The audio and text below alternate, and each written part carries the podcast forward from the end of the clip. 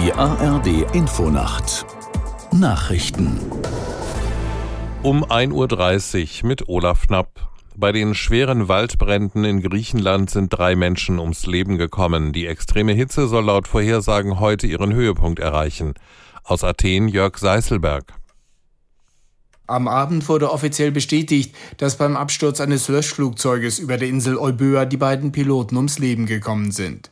Für die griechischen Streitkräfte wurde eine dreitägige Trauer angeordnet. Bei den Waldbränden auf Euböa ist nach übereinstimmenden griechischen Medienberichten auch ein Landwirt ums Leben gekommen. Gestern sind in Griechenland über 50 neue Brände ausgebrochen. Vor allem auf Rhodos breiten sich die Feuer erneut unkontrolliert aus. Mehrere Orte im Südosten der Insel sind in Gefahr. Auch auf Korf und Euböa mussten mehrere Ortschaften evakuiert werden.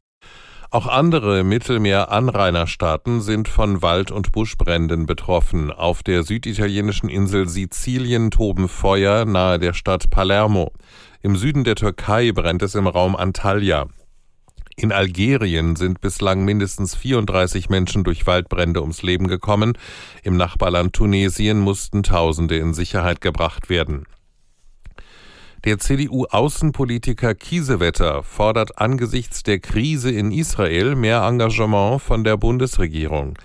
Kiesewetter sagte dem ARD Hauptstadtstudio, die Bundesregierung solle das direkte Gespräch mit dem israelischen Botschafter suchen. Aus Berlin Markus Sambale. Kiesewetter spricht sich dafür aus, dass sich die USA und Deutschland als wichtige Partner Israels auf die Seite der israelischen Zivilgesellschaft und der Demokratie stellen sollten.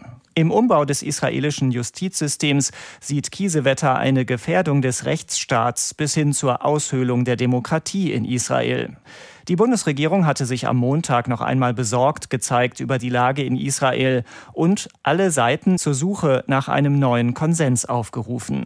Russlands Verteidigungsminister Shoigu ist zu einem dreitägigen Besuch in Nordkorea eingetroffen. Sein Ministerium veröffentlichte ein Video, wie Shoigu auf einem Flughafen in der Hauptstadt Pyongyang von einer nordkoreanischen Delegation begrüßt wird. Offizieller Anlass der Reise ist der 70. Jahrestag des Waffenstillstandsabkommens im Koreakrieg.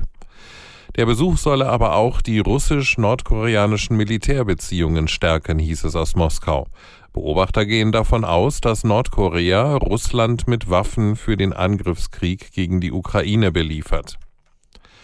Das Wetter in Deutschland. Nachts im Südosten Regen, an den Küsten einzelne Schauer und Gewitter, 15 bis 7 Grad. Am Tage dann etwas Sonne, vielerorts auch Schauer bei 16 bis 22 Grad. Am Donnerstag dann von Westen her Regen, nach Süden und Osten länger freundlich 17 bis 26 Grad. Das waren die Nachrichten.